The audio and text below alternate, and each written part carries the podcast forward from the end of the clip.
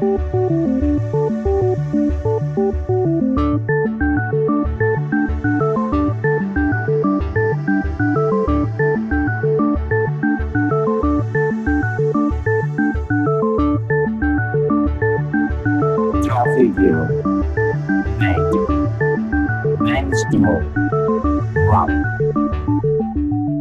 Hola, ¿qué tal están, amigas y amigos del software libre? Damos comienzo a la edición número 28 de Compilando Podcast con la distribución más popular de GNU Linux, ocupando nuestro apartado Algo Alguien en este programa. Sí, nuestro algo será Ubuntu y su recién estrenada LTS 18.04 para hablarnos de ello, que mejor que nuestro alguien sea un ingeniero de Canonical, la firma que desarrolla Ubuntu y que está inmerso en el equipo del desktop. Uno de los cambios más llamativos entre esta versión de largo soporte y su antecesora, que en versiones intermedias ya sufrió el cambio de Unity a Genome como escritorio por defecto, además del abandono de la convergencia por parte de la empresa desarrolladora. Nuestro alguien será Olivier Tillois, ingeniero, como decíamos, del equipo del escritorio de Canonical, con el que departiremos sobre diferentes aspectos como el propio escritorio, los paquetes Snap, los cambios en esta versión LTS y los que están por venir próximamente.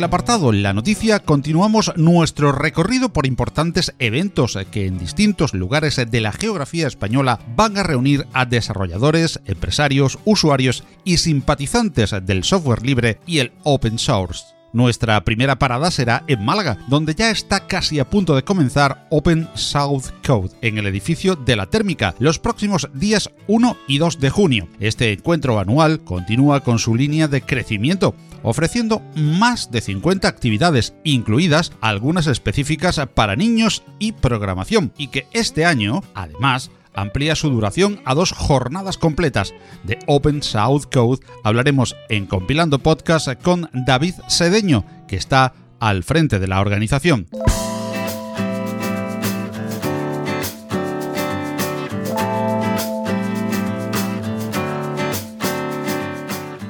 Y en la siguiente semana, los días 6 y 7 de junio, nuestra parada será en Madrid, en las instalaciones de la nave donde tendrá lugar Open Expo Europe 2018, un evento que igualmente amplía su duración en una jornada matutina más, más de añadir Europe a su nombre, indicando así su nueva vocación continental e internacional. Compilando Podcast tiene el placer de invitarte a Open Expo Europe 2018. Ya sabes, los próximos días 6 y 7 de junio en la nave en Madrid. Para ello, debes entrar en la web del evento www.openexpoeurope.com en la zona de tickets y usar el código promocional que te dejamos en la descripción de este episodio del podcast. De la amplia variedad de actividades y novedades de Open Expo vamos a hablar con su CEO, Philip Lardy, en la sección la noticia.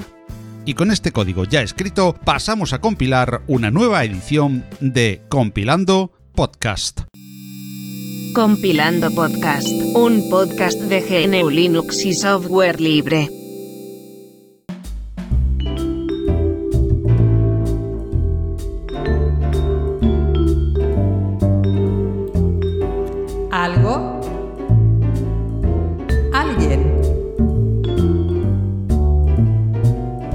Ubuntu pasa por ser la distribución más conocida de las de GNU Linux desde hace años. Su lema, Linux para seres humanos, le llevó a implementar soluciones dentro de sus distribuciones análogas para acercar al usuario común al mundo abierto.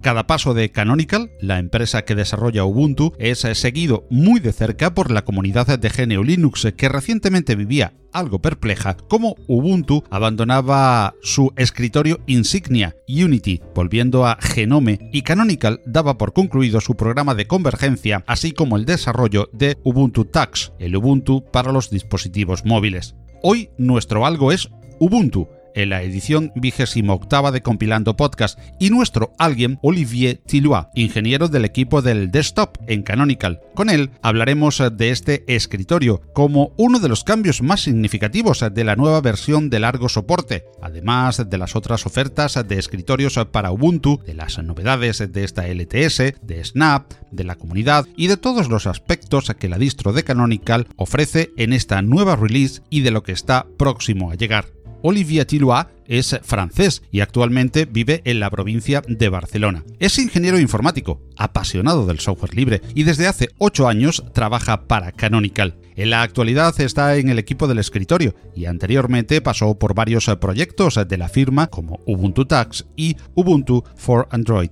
Anteriormente a su paso por la empresa que preside Mark Sutherworth, trabajó en la prestigiosa Fluendo en su implementación de GStreamer, además de varios proyectos personales siempre de software libre. Tenemos el honor y el placer de saludar en Compilando Podcast a Olivier Tillois. Hola Olivier, ¿cómo estás?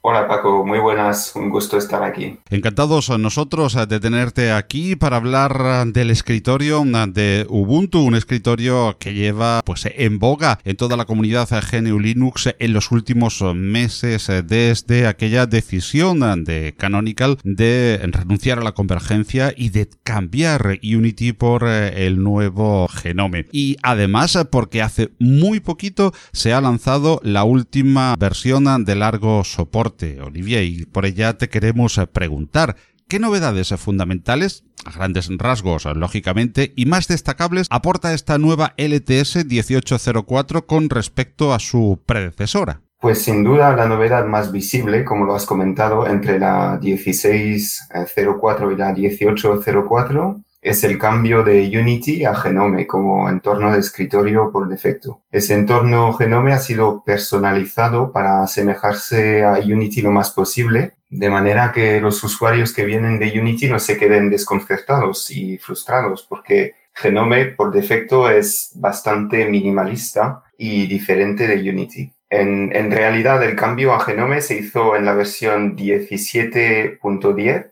que se publicó en octubre del año pasado. Y en la 17.10 la sesión por defecto utilizaba Wayland, mientras que en la 18.4 ese cambio ha sido revertido a favor de, de X, que es más anticuado, pero a día de hoy sigue siendo más estable, lo cual es clave para una versión de, de largo soporte, una LTS. Otra novedad importante es, es la opción de instalación mínima, que instala solo lo imprescindible, es, es decir, un sistema de base que luego se puede personalizar añadiendo paquetes. Por ejemplo, esa instalación mínima no incluye LibreOffice, pero sí incluye Firefox porque es, hoy día es, es imprescindible tener un navegador para hacer cualquier cosa. Otra novedad también es la aplicación que se ejecuta al primer arranque después de actualizar o instalar la 1804. Es una especie de bienvenida al usuario a Ubuntu, permite configurar un par de cosas importantes como por ejemplo Live Patch y también pide permiso para enviar estadísticas anónimas al equipo de desarrollo, lo cual permitirá entender mejor en qué configuraciones se usa Ubuntu y dónde hay que enfocar el desarrollo. Eso es básicamente, digamos, lo más visible de, de esa nueva versión. Y Olivier, eh, ¿Qué características se han quedado a puntito de salir y veremos uh, más a corto plazo en las revisiones, las uh, punto .1, punto .2, punto .3 de esta versión de largo soporte? Pues lo más destacable es seguramente el nuevo tema desarrollado por la comunidad, que por ahora se conoce por su nombre de código, código Community Theme, este trabajo se inició al principio del, ciclo de desarrollo de la 1804, pero se tuvo que posponer porque no estaba del todo listo para esa versión. A día de hoy no hay fecha de lanzamiento oficial, se publicará cuando esté listo, pero lo que sí puedo decir es que la comunidad está trabajando duro en ello para que sea cuanto antes. Otra funcionalidad que no está en 1804 por falta de tiempo es el desbloqueo con huella digital para los ordenadores que tengan el hardware correspondiente. se está acabando de implementar y, esperamos poder incluirlo en una actualización. Y como siempre hay em, muchas actualizaciones de seguridad y correctivos, en especial eh, mirando al rendimiento de Genome Shell, que es eh, lo que sustituye a Unity, y otros componentes críticos del entorno de escritorio. Cuando Canonical anunció el abandono de Unity, muchos en la comunidad se preguntaron ¿por qué Genome? y no, por ejemplo, Plasma. ¿Fue una decisión tomada como la vía más directa, si consideramos que Unity es heredero directo de Genome, o hubo otros aspectos diferentes a ese efecto herencia que fueron considerados antes de este cambio? Yo diría que fue una decisión dictada por el sentido común y en realidad no hubo debate en torno a ella. Unity era claramente heredero de, GNOME, de Genome, a pesar de los malentendidos entre comunidades que pudieron haber al principio. Utilizaba muchos componentes de Genome, algunos modificados, otros tal cual, y era muchísimo más fácil volver a Genome que plantearse un cambio radical a otro entorno. Además, otra razón de peso fue que casi todos los miembros del equipo de escritorio de Canonical son expertos en tecnologías Genome. Así de sencillo. Por lo tanto, podemos hablar de un efecto herencia total. Sí, se podría, se podría decir eso. El uso precisamente de Genome Shell trae consigo para muchísimos usuarios la instalación de las tan polémicas extensiones. ¿Qué opinión se tiene desde el equipo del escritorio de Canonical sobre estas eh, extensiones de Genome? Pues no sé si son tan polémicas las extensiones eh, en realidad. Son una herramienta útil si permiten a cada usuario personalizar su entorno de escritorio a su gusto, de manera que sea más agradable de utilizar y productivo. La estrategia que hemos tomado ha sido partir del entorno de base Genome para recrear un entorno parecido al de Unity, utilizando extensiones como por ejemplo el Dash to Dock, que es lo que emula el launcher de Unity sin un sistema de extensiones, ese tipo de desarrollo hubiera sido muy costoso y, supondría un mantenimiento bastante pesado. Además, la colaboración con los desarrolladores de esas extensiones ha sido muy positiva y fructuosa. Y en muchas ocasiones, Olivier, eh, cuando una empresa abandona un proyecto de software libre, por las circunstancias que estime oportunas, la comunidad los retoma y a veces con mucho éxito. ¿Cómo se ven desde Canonical proyectos como UbiPorts y los grupos comunitarios que han decidido seguir con Unity? ¿Hay diálogo o colaboración por parte de la propia Canonical con estos desarrolladores y grupos? Sí, eh, esas iniciativas se ven con muy buen ojo. Eso es la belleza del software libre. De hecho, esos proyectos siguen con vida propia a pesar de las decisiones estratégicas de negocio. No tengo la sensación que haya rencor por parte de la comunidad hacia unas decisiones que fueron muy difíciles de tomar y de anunciar. Más bien creo que hay agradecimiento por todo ese legado que permite a todos seguir construyendo e inventando. Efectivamente, hay, hay diálogo y también colaboración. Sé, por ejemplo, que el equipo de UbiPops trabaja de la mano con el equipo que desarrolla Mir en Canonical. ¿Y crees que el hecho de que Ubuntu ya no tenga un escritorio, digamos, eh, propio, sino eh, que puedes encontrar en otras muchas distros, va a relanzar el interés eh, por otras opciones como Mate, Cinnamon, Plasma, etcétera, corriendo sobre Ubuntu? Pues en realidad no creo que el interés por variantes de Ubuntu haya periclitado nunca. Hoy más que nunca hay opciones alternativas muy interesantes, de muy buena calidad. Yo personalmente no tengo una bola de cristal, pero y no puedo predecir si la vuelta a Genome empujará a los usuarios hacia otras opciones. De momento el feedback que hemos recibido de la 1804 es en su inmensa mayoría positivo y en todo caso, esa disponibilidad de alternativas de calidad es buena. Creo que demuestra que, es, que Ubuntu en general es un, ecosistema sano. Y muchas eh, distribuciones, antes hablabas eh, precisamente de Mir, pues han decidido incluir ya Wayland por defecto en sus más recientes eh, lanzamientos. Sin embargo, Ubuntu aún no en esta LTS, quiero decir. ¿Tiene que ver algo con Mir? Y veremos pronto Wayland como opción por defecto en Ubuntu. Que yo sepa, no tiene que ver con Mir. En la versión 17.10 se había incluido Wayland por defecto, de hecho. pero en la 1804 tomamos la decisión de volver a, X porque Wayland no era lo suficientemente estable para una LTS. Aún así, hemos trabajando bastante en mejoras para Wayland, porque si bien no es la opción por defecto, está disponible en Ubuntu. El plan a medio plazo es volver a pasar a Wayland por defecto, sin duda. El cuándo, mm, eso se determinará por la calidad y estabilidad que consigamos darle.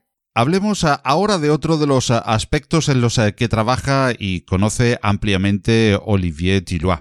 Snap. Para ello, y al ser algo relativamente nuevo, quizás debamos definir antes, eh, para algunos de nuestros oyentes, el significado de ciertos términos y a saber qué es Snap, Snappy y Snapcraft.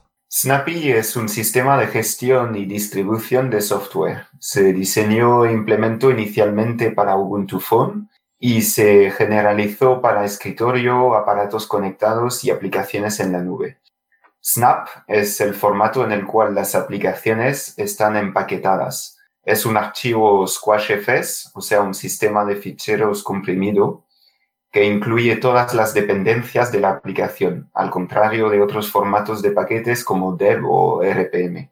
Y Snapcraft es el software que permite construir snaps a partir de una descripción del paquete escrita en, en YAML y en los últimos eh, días eh, precisamente se ha detectado malware en algunos eh, paquetes Snap. Y esto ha montado un gran revuelo entre la comunidad del software libre sobre la seguridad del modelo y las implicaciones que esto puede tener en su desarrollo. ¿Qué nos puede aportar Olivier sobre este asunto de actualidad? ¿Son seguros los Snap o es más seguro instalar con la paquetería .deb tradicional? El formato Snap en sí es seguro. Lo que ha trascendido con ese revuelo es, que el tema es de confianza en el editor, en quien publica una aplicación. Como en cualquier App Store de cualquier dispositivo, si no confías en alguien o en una organización, mejor no instalar sus aplicaciones, porque quién sabe qué podrían hacer. El sistema de seguridad de Snappy limita bastante el daño que una aplicación podría llegar a hacer en el sistema, pero no lo impide completamente, porque entonces las aplicaciones no podrían hacer nada, nada interesante o nada útil, quiero decir. Es importante apuntar que en este caso en concreto no ha habido ningún fallo de seguridad de Snappy eh, propiamente. Las aplicaciones en cuestión no alteraban el sistema, lo que hacían era, era bastante feo, era minar bitcoins en tarea de fondo mientras se ejecutaban las verdaderas aplicaciones lo cual es problemático si no se ha informado el usuario, pero insisto, no es un fallo de seguridad como tal. Y nace Snap y junto a él eh, Flatpak. ¿Qué diferencia hay entre uno y otro sistema? Eh, muy brevemente, Flatpak se diseñó como un sistema de paquetes para aplicaciones de escritorio únicamente, mientras Snappy es más versátil. Funciona también en aplicaciones para la nube y en aparatos conectados. Aparte de eso, los dos tienen bastantes funcionalidades en común, aunque su implementación pueda diferir bastante. Y otra vez entre Snap y Flatpak nos encontramos en este dilema repetitivo en el software libre, la diversidad de herramientas para un mismo o muy similar fin. Esta diversidad, que también puede ser vista como dispersión de esfuerzos o fragmentación, beneficia o perjudica al software libre. Ambos proyectos tienen algunos objetivos similares y otros diferentes. Personalmente yo, creo que la diversidad beneficia al software libre, lo enriquece, como la vida misma. Además, hoy en día para los usuarios el sistema de paquetes es algo que tiende a ser transparente. A los usuarios de a pie que utilizan Genome Software o cualquier otra aplicación gráfica para instalar aplicaciones, no les interesa tanto el formato, sino poder obtener una versión actualizada de la aplicación que buscan. Da igual que venga empaquetado como un Dev o un Snap o Flatpak. En Ubuntu los dos sistemas están disponibles, aunque lógicamente Snap está instalado por defecto y, Flatpak no. ¿Sustituirá en un futuro, se piensa desde Canonical, en un futuro cercano Snap completamente o casi completamente a la paquetería .deb? Eso son suposiciones mías, pero no creo que ni a corto ni a medio plazo eso suceda. Todavía, todavía los snaps se basan mucho en los paquetes devs que existen en, en Ubuntu y lo, lo requieren, digamos. Para terminar, una cuestión, Olivier, que no me resisto a conocer de todos nuestros invitados. Y una curiosidad, además, muy típica entre Linuxeros. ¿Cuándo empezó Olivier Chiroa en GNU Linux y el software libre? ¿Y por qué distros has pasado? Porque ya me imagino que ahora estás en la que trabajas, lógicamente. Pero ¿por cuáles ha, ha pasado tu historia dentro del, del, software libre y de GNU Linux? Bueno, mmm pues si no contamos experimentos de corta duración con varias distros que venían en CDs con las revistas de informática que compraba, mi primer contacto significativo con GNU Linux fue en la, en la universidad, donde estudié ingeniería informática. Ahí en las aulas la distro que había la había creado desde cero un administrador de sistemas y profesor de la uni. Y era una herramienta didáctica en la cual los alumnos podían contribuir en teoría. Y, luego el último año lo cursé en Inglaterra y ahí descubrí Ubuntu. La primera versión que instalé fue la 5.10 y en realidad fue un flechazo y no, no he vuelto a mirar atrás. He ido probando otras distros a lo largo de los años por curiosidad, pero no he cambiado porque con Ubuntu estoy muy a gusto. Y bueno, ahora tengo la suerte de ganarme la vida haciendo software libre y, y bueno, es, es un lujo y un sueño que se ha cumplido un lujo y un sueño al que tendrás también alguna recomendación para aquellos eh, que empiezan eh, en esto de escribir código y que te ven ahora mismo como su ídolo, alguien que está trabajando pues eh, para la masa famosa de las distribuciones de GNU Linux y para Canonical. ¿Qué podrías recomendar a quienes empiezan en esto de escribir código y que quieren cumplir sus sueños de escribir software libre? Pues eso, hacerlo, hacer lo que les, lo que les guste, lo que les apasione. Al principio yo, yo creo que no importa tanto el impacto que vaya a tener lo que, lo que estás escribiendo en número de usuarios, sino que te lo pases bien. Yo empecé así, y bueno, luego tuve mucha suerte, oportunidades y acabé donde estoy ahora. Pero yo sigo a día de hoy disfrutando a diario de lo que hago, que es escribir código y poder publicarlo como software libre y contribuir a proyectos de software libre. Y eso yo creo que es la esencia, es lo, es lo más importante. Estamos contigo en ello, por eso siempre cerramos el podcast eh, diciendo en cada edición eh, disfrutad de mucho y buen software libre, que lo hay. Así que mm, te, agradecemos eh, este tiempo dedicado a compartir con los oyentes de Compilando Podcast y de esta distribución Ubuntu de su nueva LTS y te emplazamos para que en sucesivas ediciones de Compilando Podcast podamos seguir departiendo de los nuevos ah, lanzamientos ah, de Ubuntu y en general sobre el eh, software libre. Olivier Tilua, muchísimas ah, gracias por haber compartido este tiempo de podcast con nosotros. Muchas gracias Paco, ha sido un placer para mí poder charlar contigo un ratito. Mi nieto Jorge dando sus primeros pasitos. El primer día de parque de Jorge. Jorge tomando su papilla. El segundo día de parque de Jorge. Ahora que lo compartimos todo, podemos compartir mucho más. En Manos Unidas compartimos un objetivo, acabar con el hambre en el mundo. Y para ello desarrollamos proyectos en 60 países. Con tu apoyo podemos lograrlo. Llama al 900-811-888 y comparte lo que importa. La noticia.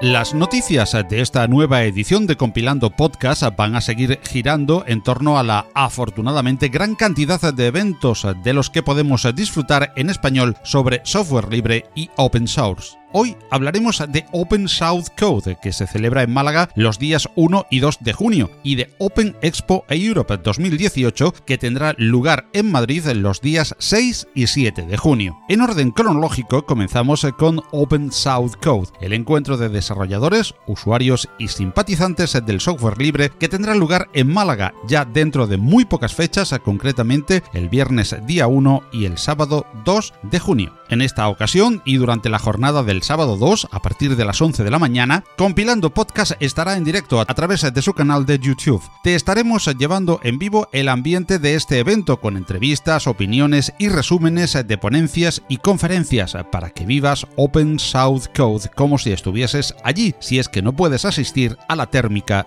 en Málaga. Y para comentar este encuentro, tenemos el placer de contar nuevamente en Compilando Podcast con David Sedeño, que está al frente del equipo organizador de Open South Code 2018. Hola, ¿qué tal David? ¿Cómo estás? Hola, ¿qué tal, Paco? Muy bien, bastante liado, como te podrás imaginar. Eso te iba a decir, ya muy poquitos días, eh, prácticamente la recta final para que comience una nueva edición, tercera ya, consolidado en el panorama de eventos en lengua hispana, Open South Code, que este año, David, pues se cuenta con dos jornadas eh, completas eh, para disfrutar.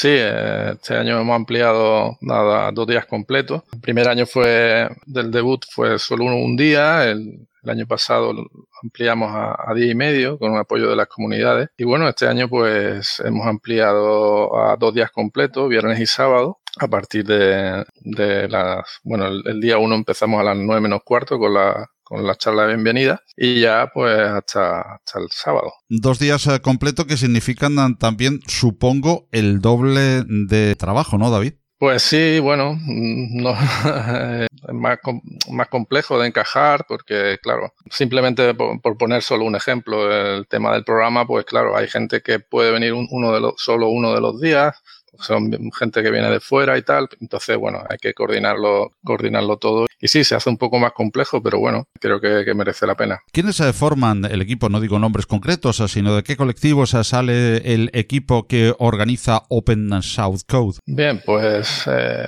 Open South Code eh, colaboran varios grupos de, usuarios de desarrolladores locales, entre ellos pues Linux Málaga, Málaga Scala, Málaga Yuk, que es un grupo usuario de Java, eh, Málaga JavaScript, eh, WordPress Málaga, Málaga Angular y este año también DataPeers Málaga, que han montado un, evento alrededor de, Open Data eh, bastante interesante. Será la tarde, la tarde del viernes. Y comentar también que el edificio de la térmica, donde se va a celebrar el evento, aparte de ser un bello edificio arquitectónicamente con valor histórico en eh, Málaga, es eh, también muy adecuado y muy apropiado para este tipo de eventos, donde se utilizan varios tracks a la vez. Pues sí, porque como tú dices, aparte de ser un edificio histórico bastante bonito, es un edificio bastante grande y tiene bastantes salas acondicionadas para este tipo de eventos. Incluso los pasillos son bastante amplios para tener tus tu charlas de networking aparte de las charlas y, la verdad que, está muy bien. Este es el tercer año que contamos con el apoyo de, de la térmica, lo cual agradecemos.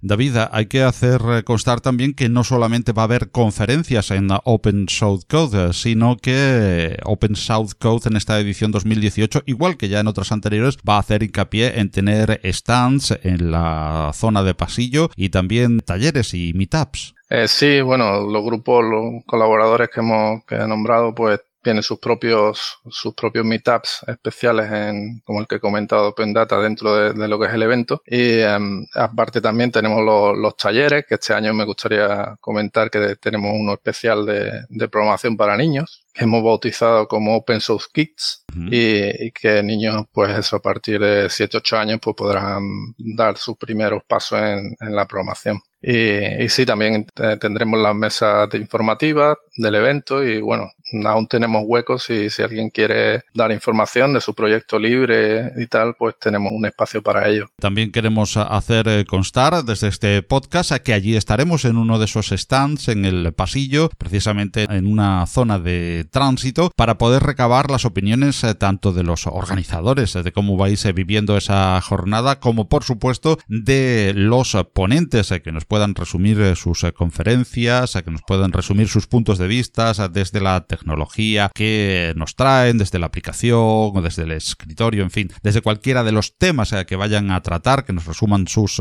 ponencias, sus impresiones, hasta por supuesto también los asistentes que nos vayan contando pues cómo están viviendo la jornada la última, en este caso es la que vamos a poder llevar en directo, la jornada del día 2 a sábado, desde tempranito, desde primeras horas de la mañana, recién empezadas las conferencias, a eso de las 10 y media, 11 de la mañana, estaremos ya en directo hasta prácticamente la hora en que terminen estas. En Compilando Podcast será tan sencillo como entrar en YouTube eh, y buscar el canal de Compilando Podcast. Ahí encontrarán el directo y después eh, también eh, resumiremos, por supuesto, en el directo se producen pausas para buscar a los invitados, para atender a la logística del, podcast, las quitaremos esas pausas musicales y lo resumiremos para que se queden con lo importante también a modo de podcast. Quien quiera vivir el evento en directo, lo llevaremos en directo para que puedas vivir Open South Code como si estuvieses allí. Si es que no puedes ir, que lo importante es ir porque aparte de las conferencias, de los stands y de los talleres, es muy importante, ¿verdad, David? Verse cara a cara, ese networking. Sí, sí, claro. Yo creo que muchas veces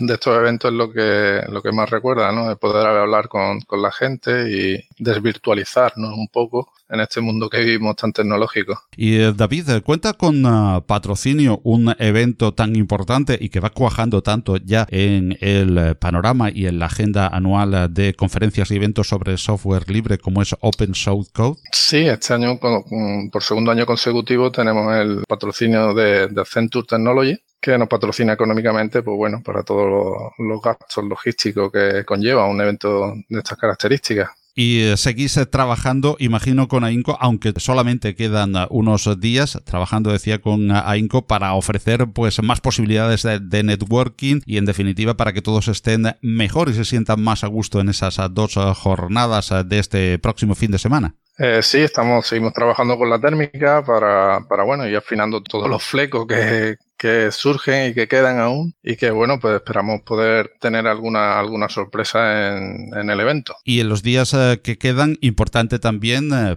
para organizarse porque va a haber muchas conferencias a la vez en diferentes eh, tracks y para saber de esas novedades que vayan surgiendo de última hora recordar dónde se puede consultar cuáles van a ser los medios de comunicación principales pues bueno, nuestro programa está, lo podéis encontrar en nuestra web, en opensourcecode.org, la sección de programa, y ahí podéis ver tanto, bueno, por día, todas las charlas y talleres que, tenemos programadas. También hay una aplicación Android, GGT, en la cual, bueno, estamos a la espera incluso de un pull request para tener el, simplemente abriendo la aplicación que aparezca Open Source Code 2018 y ahí podréis acceder a tenerla a mano eh, en vuestro programa y sobre todo con los últimos cambios que pueda haber de última hora, pues tenerlo, tenerlo a la disposición en, el móvil. Y bueno, también en nuestro medio de comunicación es Twitter. Nuestro Twitter, arroba Open Source Code, ahí iremos dando, dando la información de última hora.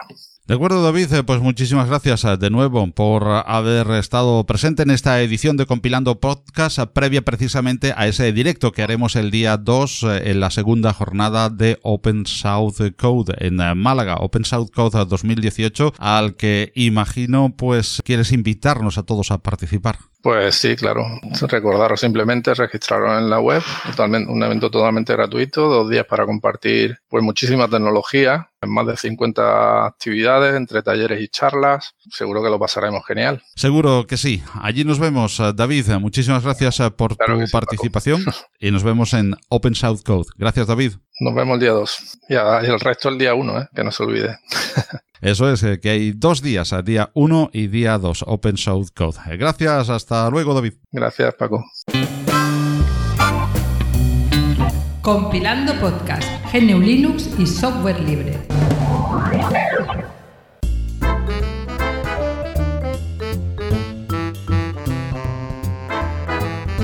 Y siguiendo por orden de fechas con el segundo de los eventos que vamos a tener hoy como noticia, llegamos al 6 y 7 de junio y a la nave, en Madrid. Allí tendrá lugar una nueva edición de Open Expo, que en esta ocasión crece a una mañana más y en vocación continental e internacional, pasando a llamarse Open Expo Europe 2018. Compilando Podcast tiene el placer de invitarte a Open Expo e Europe 2018, ya sabes, los próximos días 6 y 7 de junio, en la nave, en Madrid.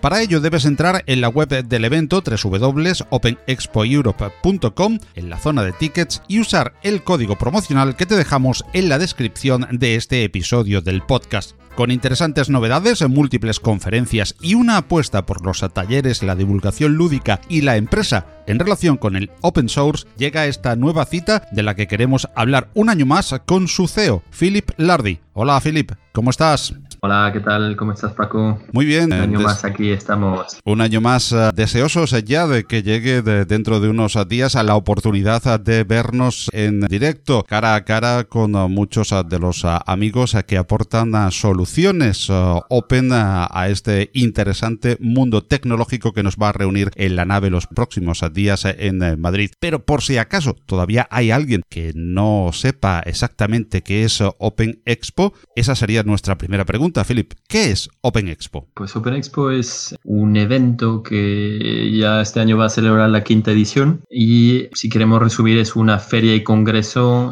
referente pues a las soluciones y productos en torno a open source y software libre. Es decir, todo lo que una empresa eh, pueda necesitar eh, a la hora de implementar eh, soluciones tecnológicas dentro de su empresa en eh, todo lo que podríamos llamar la transformación digital. Y además, este año Open Expo también se le añade al nombre Europe. ¿Por qué este añadido al Open Expo tradicional de las últimas ediciones? Lo que hemos trabajado este año, hemos hecho un esfuerzo bastante importante en traer empresas de fuera, ponentes de fuera, que cuenten su, experiencia, eh, su caso, caso de éxito. Y allí pues vamos a contar con más o menos unos 30 conferencias de eminencias de, Inglaterra, de Francia, algunos también que vienen de, de Estados Unidos. Así que es el paso hacia la transformación de Open Expo en un evento que hasta ahora ha sido bastante eh, nacional a un evento ya más, eh, más internacional para convertirse en la referencia del de,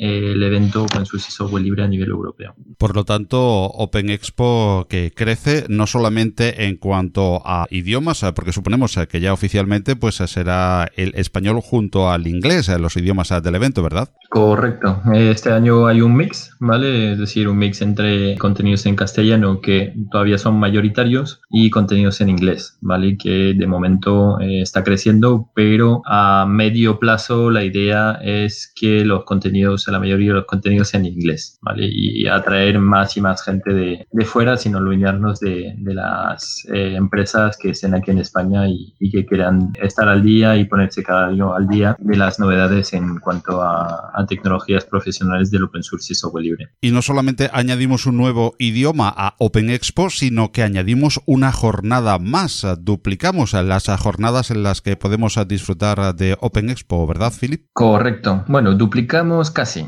Es decir, que hemos eh, decidido este año alargar al segundo día por la mañana, hasta las 14 horas, para ampliar el número de, conferencias y también dar la posibilidad a las personas que por agenda eh, no pueden un día, pues poder tener la oportunidad de, de venir en este, en este segundo día. Así que eso fue una de las razones y fue unas peticiones que tuvimos tanto de los asistentes como de las empresas de tener este segundo día o este medio segundo día, pero realmente no es eh, la única novedad. Una novedad en el tiempo, ¿vale? Temporal, que tenemos una, una ampliación de, de, lo que es la feria de congreso, pero tenemos también pues trainings, que es una de las eh, apuestas que estamos haciendo este año, es decir, que dentro de Open Expo se van a celebrar 10 eh, cursos, 10 cursos de formación de 4 horas eh, sobre temas muy diversos como pueden ser eh, robótica, agilismo, drones, programación ROS, de diferentes, realmente cursos de diferentes tipos. Aún pues estáis a tiempo de, de inscribiros y de poder acceder a, a, los training, al Training Pass, ¿vale? Con esta, esta nueva opción. Te vamos a pedir... la otra... No,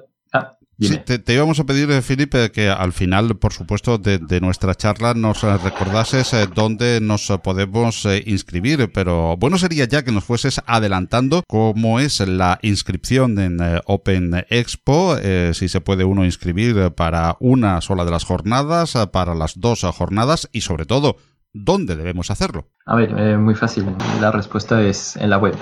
en la web está toda la información. Tenéis un apartado de, ticket donde eh, podéis eh, adquirir la entrada. Para los oyentes de podcast, compilando podcast, pues tenéis un código gratuito para poder registraros que os facilitará Paco dentro del enlace de, este podcast. Efectivamente. También eh, la parte central eh, que ha compuesto habitualmente Open Expo son las interesantes eh, conferencias, ponencias y ponentes nacionales e internacionales eh, que tendremos. Eh, ¿Podrías eh, destacarnos algunas de esas conferencias o, ponentes? Vale, a ver, esto es la pregunta difícil de, cada año. Este año aún más, porque hemos subido el número de ponencias a más de 150 ponencias durante el día y medio de que se celebra el evento. Lo que podemos destacar, por ejemplo, es Yaisa Rubio, ¿vale? Una de las primeras mujeres hackers eh, que estará allí dando una, una, ponencia. La ponencia de Jim eh, Jagielski de la Apache Software Foundation,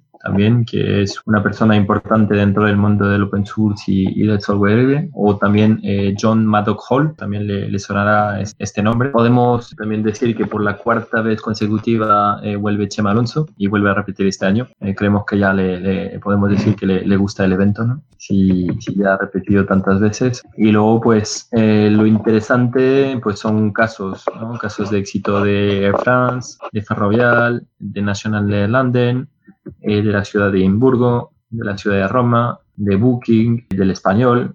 Tenemos allí un enfoque de eh, compartir lo que son casos prácticos, ¿no? ¿Qué es lo que han hecho las empresas a la hora de eh, implantar pues, soluciones de open source y software libre dentro de sus empresas. Os he comentado empresas grandes, pero hay empresas también de, todo tamaño pues, que presentan casos de, éxito. ¿no? Otra parte importante de Open Expo es pasear alrededor de los múltiples stands que vamos a tener en la parte central de esa sala en eh, la nave en Madrid. ¿Qué nos podrías destacar de las actividades y de qué podemos ver en esos stands en la edición 2018 de Open Expo Europe? Seguimos eh, con la apuesta de tener una parte feria que no sea solo stands, ¿vale? Hay toda la parte de stand de los eh, proveedores de servicios, pues tanto de sistemas de cloud como de soluciones, como de productos de RP, CRM, eh, de todo tipo para lo que necesiten las, las empresas. Pero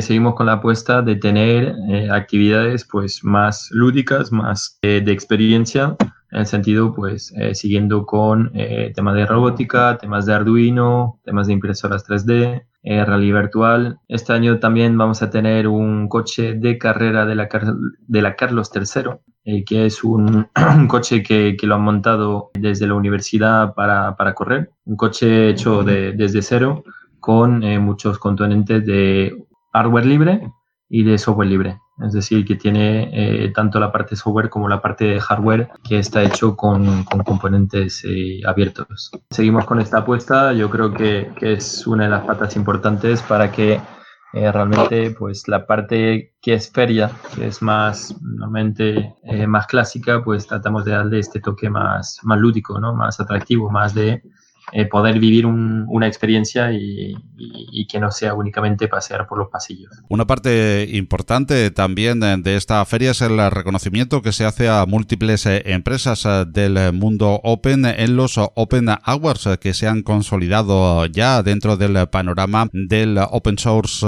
español y europeo. ¿Cómo se presentan este año los Open Hours? A ver, cada vez los Open Award lo vamos profesionalizando, ¿vale? Eh, es decir, que el primer año, eh, hace tres años, pues hicimos una, una, prueba, ¿no? De ver cómo era la reacción de, de los asistentes, de las empresas, de los eh, blogs, de las comunidades eh, referentes a estos premios. Hemos visto que el año pasado se afianzó y este año pues eh, seguimos en este, en este afianzamiento, ¿no? Con, con ocho categorías que, que, han salido adelante. De hecho, me suena que Compilando Podcast está presente y de hecho finalista en, en, una de las categorías, ¿no? Gracias a, a, los oyentes. Evidentemente, muy agradecido a todos aquellos que han depositado la, confianza en compilando podcast para que podamos estar allí, como estaríamos de cualquier forma, por supuesto, como siempre, como cada año en Open Expo, pero en esta ocasión también dentro de los cinco finalistas para defender también nuestro proyecto de divulgación del software libre delante de la audiencia y del jurado de los, de los Open Awards. Muy agradecido a todos esos votantes.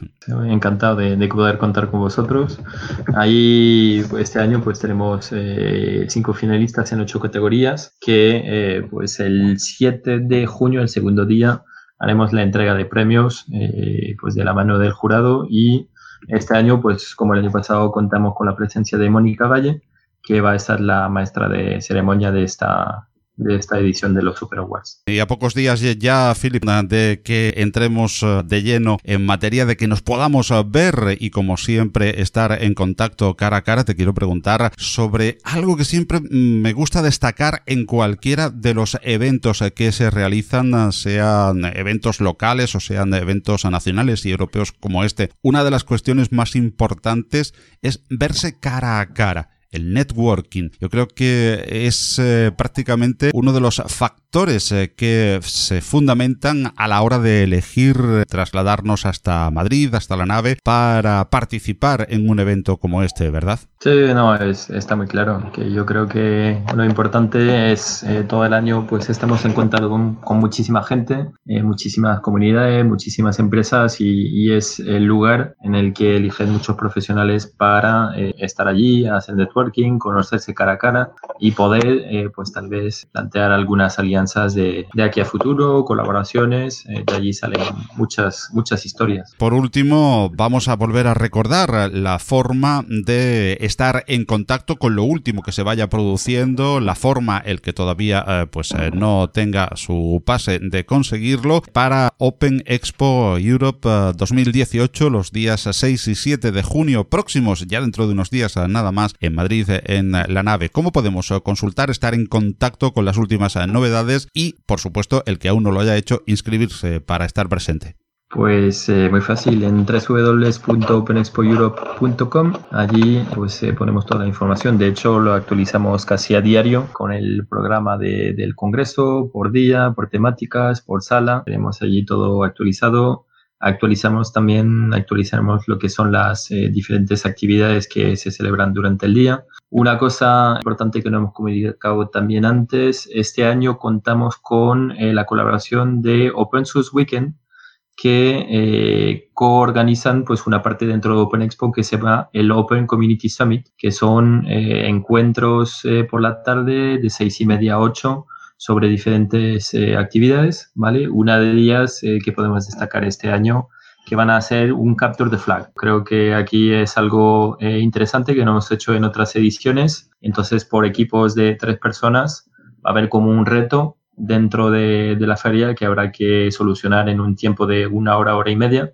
y eh, saldrá de allí un equipo ganador que sea capaz de resolver el, el, problema informático que se les plantee en esta, en esta edición, además de poder eh, asistir a eh, diferentes meetups que se van a celebrar en paralelo. Y de allí el primer día, eh, una cosa importante y también que queremos eh, seguir haciéndolo, eh, terminamos con un networking, que es lo que comentabas antes, con cervezas, ¿vale? De, de 8 de la tarde a 10 de la noche, ponemos musiquita, ponemos cervezas y ya se, se hace networking en un ambiente mucho más, mucho más relajado. Sorprendiendo siempre Open Expo con nuevas alternativas, con un día más, con nuevas incorporaciones a la multitud de actividades que podemos disfrutar los días este año 2, 6 y 7 o por lo menos en día y medio como bien nos decía eh, Philip y que como todos ustedes han oído pues pueden sacar sus tickets para estar presente en openexpoeurope.com Philip, muchísimas gracias y nos vemos en Open Expo.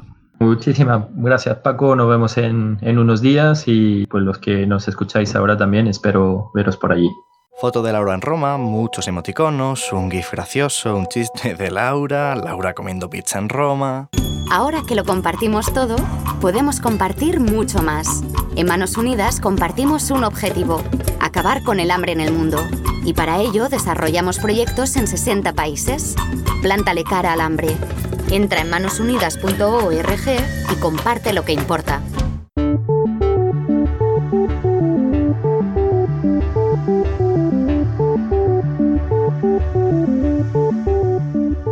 Y hasta aquí la edición vigésimo octava de Compilando Podcast. Te recordamos eh, que este fin de semana, el sábado día 2, estaremos, eh, si Dios quiere, desde las 11 de la mañana y hasta que termine la jornada en un maratoniano directo de día entero en Open South Code 2018. Desde la térmica en Málaga te llevaremos las impresiones de ponentes, asistentes e invitados a este interesantísimo evento de software libre en la capital malagueña, que llega a su tercera edición. Seguirnos será tan fácil como entrar en el canal de YouTube de Compilando Podcast y allí te acompañaremos en directo desde las 11 de la mañana y desde Open South Code 2018 en La Térmica.